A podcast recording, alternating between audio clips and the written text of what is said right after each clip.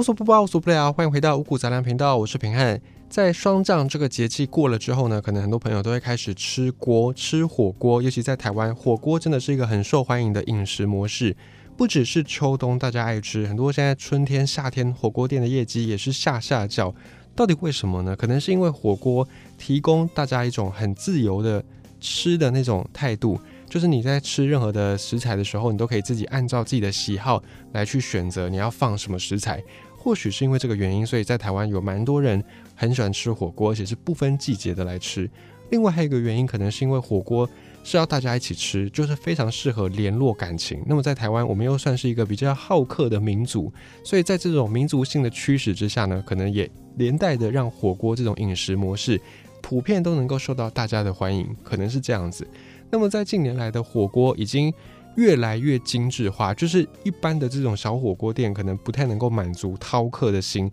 你如果要开一间火锅店，现在里面有一些创意，大概没有办法立足超过半年一年。现在的人嘴巴也越来越刁，而且呢，各式各样的这种创意噱头层出不穷。比方说，在台中好了，平安自己就曾经看过有一些火锅店家，他们是主打牛奶锅。牛奶锅其实也不稀奇，可是他们的牛奶锅的那个牛奶成分呢，可能是做成一个玩具玩偶熊的那个样子，就是用一个模型，然后去把这个牛奶变成像是牛奶砖，然后它是很可爱的玩具熊的模型，你就可以把这个玩具熊煮在火锅里面，看上去那个视觉上面就还蛮吸睛的。另外呢，还有一些特色的店家是用。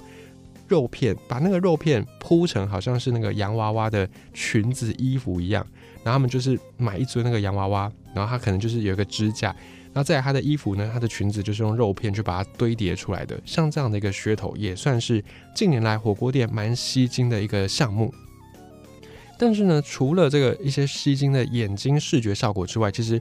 火锅店能不能够持久，最终还是看你的食材好不好，因为毕竟这个看的。效果只是一时的，东西好不好吃才是大家更关注的。如果你的噱头很酷很炫，可是诶一吃下去味道不 OK，食材不新鲜，那你大概也就是风光那开幕的一两个月，后面你大概就是关门大吉。那回到这个食材，还记得在前几年日本的那个和牛开始能够开放书台之后呢，又引起了一阵和牛旋风。各式各样的店家都开始主打和牛这个食材，而和牛这种食材呢，也算是在台湾大家公认蛮顶级的一种食材。那和牛之所以这么多人趋之若鹜，就是因为它的油花分布的那个特性，跟一般我们在吃的牛肉的特性不太一样，油花分布非常之均匀，所以可以达到一种入口即化的口感。非常神奇，这个是很多有吃过和牛的人都念念不忘的一个原因，就是和牛它的肉质跟一般我们在吃到的牛肉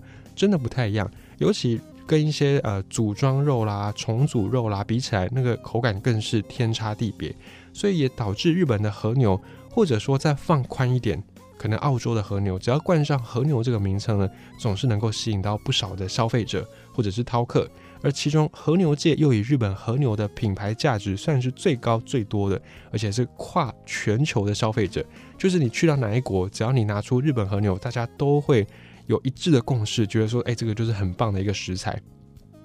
可是呢，之所以日本的和牛这么顶级，就是因为他们非常去追求那个油花的分布。这个油花在日本的业界被称之为是雪花。就是我们在讲那个雪花牛的雪花，那个雪花就是它的油脂的分布，好像是雪一样绵密，而且很细致、很精致，所以叫做雪花。而这个过度追求雪花的养殖方法，却导致日本的和牛面临到一项危机。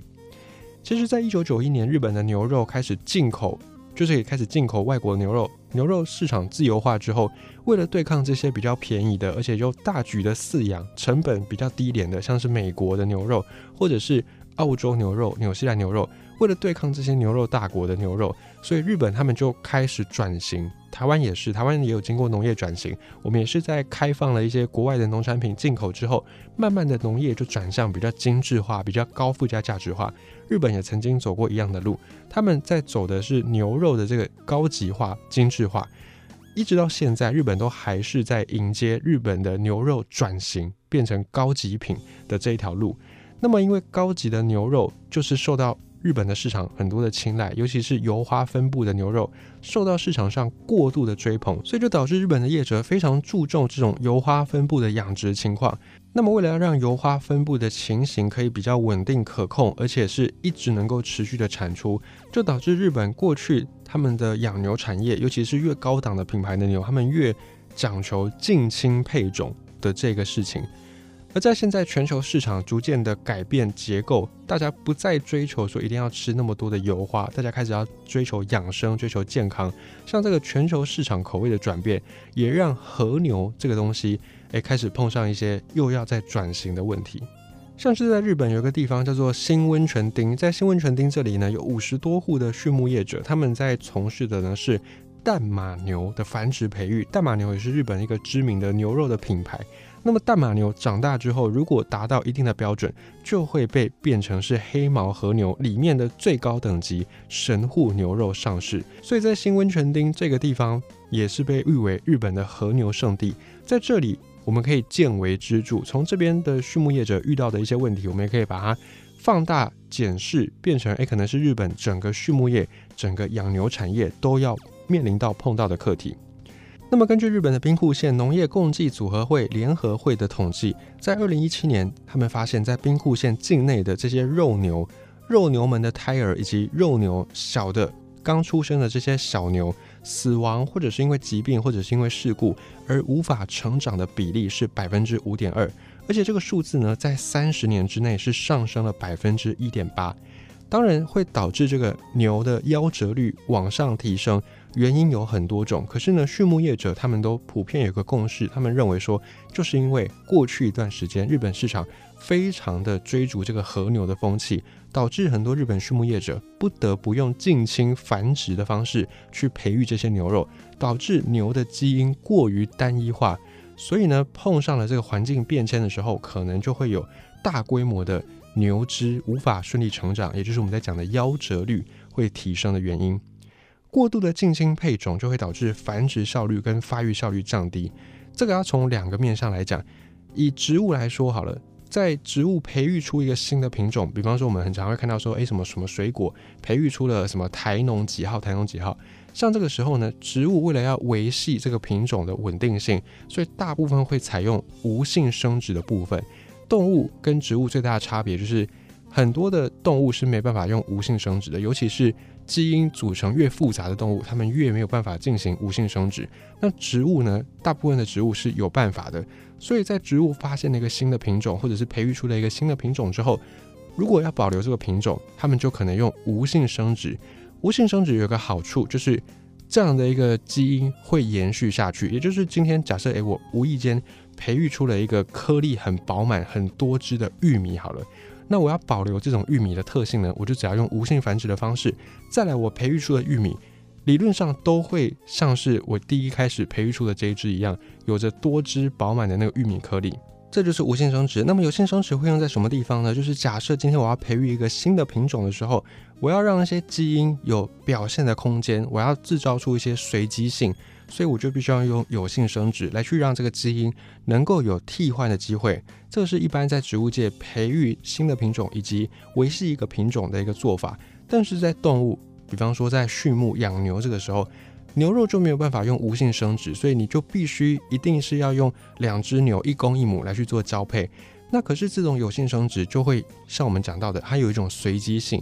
也就是今天诶，这一公一母的牛生出来的小孩可能。有的比较壮，有的比较瘦，有的比较健康，有的比较体弱多病。那为了要避免这种状况，避免这种随机性影响到产量，所以呢，假设今天，哎，我无意间培育出了一只健康的牛，而且它的肉换肉比率可能很高的牛，那这个时候呢，我就会要尽量保留这个基因。做法就是什么呢？假设这是一只公牛，我就会取这只公牛的精子，然后来去跟其他的牛母牛的卵子来去做配种。这样子一来呢，虽然不能够保证我在产出的牛百分之百都是跟我期望的这只牛一样有这么好的换肉率，或者是非常的强健的身躯，但是至少我可以把这个几率提高一些些。那再生出来的这一代呢，他的父母如果诶基因也都配得不错，那他下一个子代就是他新的这个儿子女儿的基因呢，就会又再被采用，所以就这样一路这样配种下来，就会到最后这些牛大部分都彼此是亲戚，也就是它们的基因组比较相近。而日本牛这么多的近亲配种繁殖的背后原因，就是因为霜降至上，因为我们都太追求霜降牛肉，太追求牛肉的雪花分布，所以当产生出这个雪花分布很漂亮的牛的时候呢，大家就会开始把这个牛的基因希望能够延续下去，到最后就会变成所谓的近亲配种。根据日本的农林水产省的统计，在二零一八年那一年，市场上交易了三十万三十一万只的牛。但是有超过三成，也就是将近十万只的牛，都是来自于五头种牛的精子，也就是有将近十万只的牛，它们是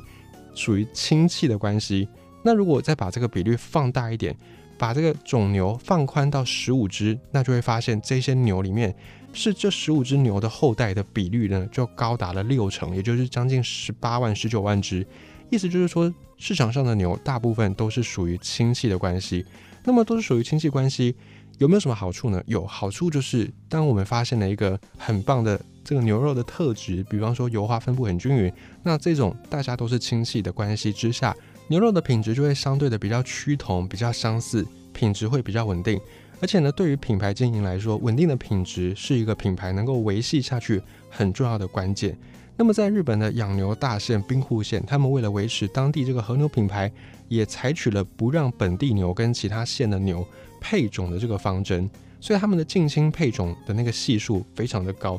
将近百分之二十五点四，这是二零一八年的数字，而这个数字在过去三十年来已经上升了将近百分之十。但是这个近亲配种有好处，固然也有一些缺点，就是假设今天这个环境发生了变化，尤其是骤变，那么因为你的基因都很相似，所以代表你们对抗这个环境的适应力。都差不多，环境好的时候，你们对于这个环境的适应性就差不多好；那环境不好的时候，你们对抗这个环境的适应性就差不多烂。所以，要么好就一起好，要么烂就一起烂。但现在这个地球环境，我们也知道，已经跟过去不太能够相比了。气候变迁，各式各样的病菌、各式各样的病毒肆虐，还有气候的本身的不稳定等等，都让现在的动物、植物生存环境是越来越险恶。所以这样子一来呢，在这种一点点的环境变化之下，牛的基因如果都太一样，或者说我们放宽一点来讲，动物的基因、植物的基因也好，如果都太一样了，没有那种基因的多样性，就会导致一个问题。假设今天环境发展成对这个基因不利的局面，那拥有这个基因的又占这个族群大多数，那么一灭绝可能就是灭族，就是这个物种就直接灭亡掉，是有可能的。那么，之所以在现在我们看到的很多的动物、植物之所以没有灭亡，就是因为他们的祖先曾经保有所谓的基因多样性。而且，这个基因多样性消失之后，还有一个很危险的事情，就是无法挽回。我们都知道，说演化是一个很长久的事情，演化动辄就是要几万年、几千万年，甚至几百万年、几亿年才能够完成一点点的演化。那这种演化依靠的基因多样性，也就是今天。假设原本这些长颈鹿的族群里面，有的脖子长，有的脖子短，那有的脖子粗，有的脖子细。本来长颈鹿有很多种不一样的形状，可是呢，假设今天环境变化了，比较低的树全部死光了，那比较脖子短的长颈鹿就会因为吃不到树叶就饿死。那活下来的呢，就是脖子比较长的长颈鹿。以此类推，到后面生产出来的长颈鹿，基本上脖子都具备一定的长度。那如果假设今天的脖子比较长，虽然是比较长，可是相对来说还是比较短的长颈鹿，它们能够吃到的食物又变少，那再活下来的就是脖子更长的长颈鹿。这样子长久的演化下来，于是就演变成我们今天看到的长颈鹿，脖子基本上都很长。但最早的长颈鹿可能也有短颈鹿，就是并不是像现在我们看到的这样子。而我们现在看到的这些动植物，基本上都是经过一连串的很久远的演化。那演化这个事情本身也没有。好或不好，演化本身是客观的，谁能够适应环境，谁就能够存活。所以我们会比较精准的说，要用演化，而不能用进化，因为进化代表的是从不好往好迈进嘛。本来可能是一分，然后进化完变两分、三分，可是演化并不是这样。有时候你会发现，诶，有一些动物，它可能从水底面要演化到陆上去生活，结果过不久之后，因为陆上的环境。已经不好了，不适合生存了。那这些动物又退回到海里面去，像这样的一个案例，在自然界里面也非常的多。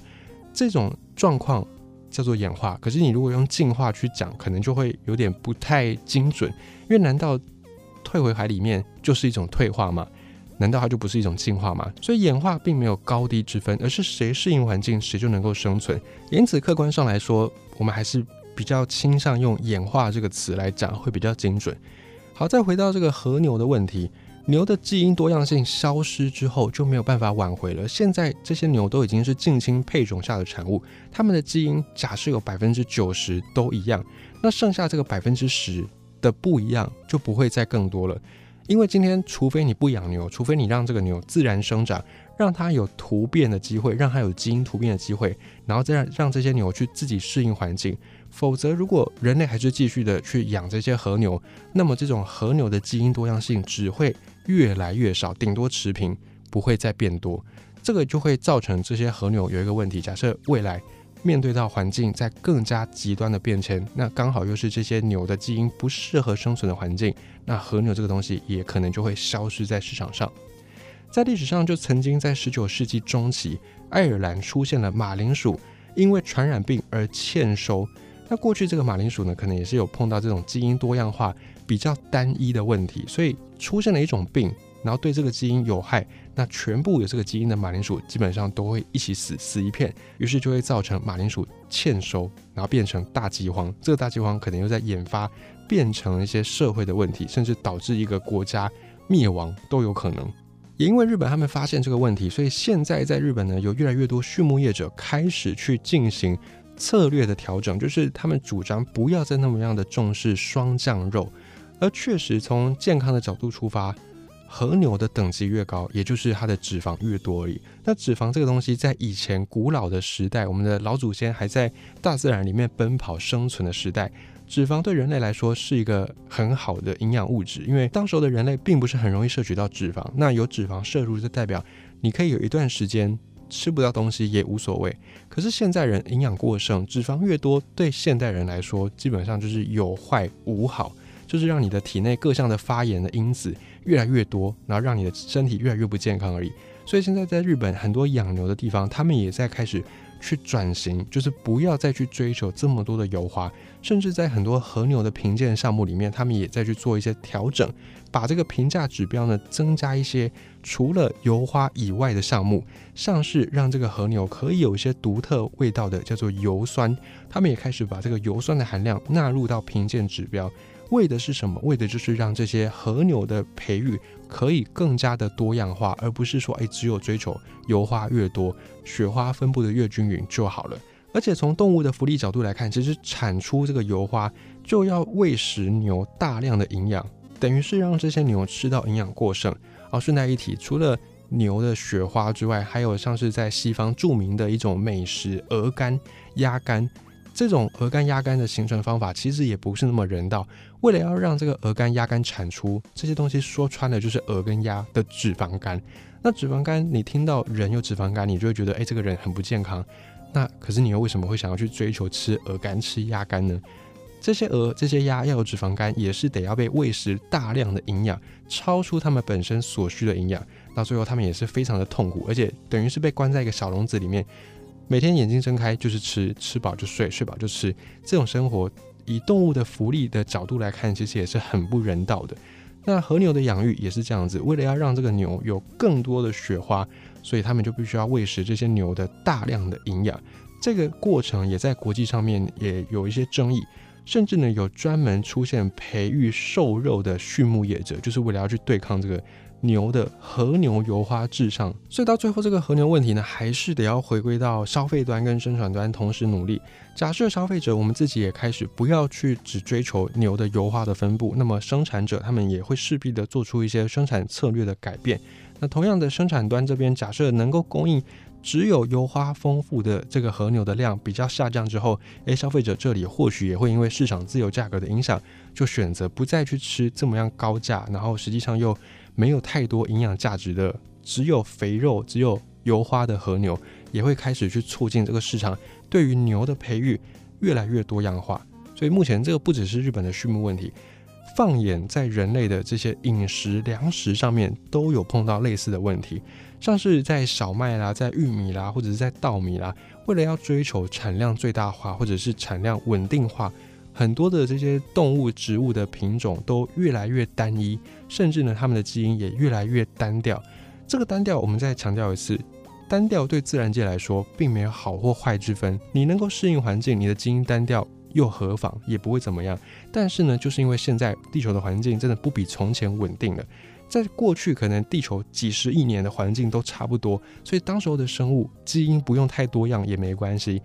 你的基因很单一，也可以活得很好。可是现在时代已经不一样了，也因此在前阵子才有那个英国，他们在那个世界博览会，他们不是有弄了一个英国的种子馆嘛？他们把他们的那个馆的外观打造成很像蒲公英，里面呢其实就是一株一株的那个植物。现在有很多地方都在做这种末日的方舟的计划，就是把一些植物给收集起来，然后把它保存在一些比较不容易被破坏的环境里面。假设未来万一有一天真的地球发生了一些巨大的灾难，陨石撞击啦、流星雨毁灭地球等等的时候，那这些植物的基因可以被保存下来。有些基因现在它能够做什么不知道，可是我们就尽量保存这些基因，也许未来能够有派上用场的一天。所以这个也是目前很多的科学家、生物学家在鼓吹、在提倡的，要让基因有尽量多的多样性。这个对未来等于是帮人类自己买了一重保险的概念，也在这里。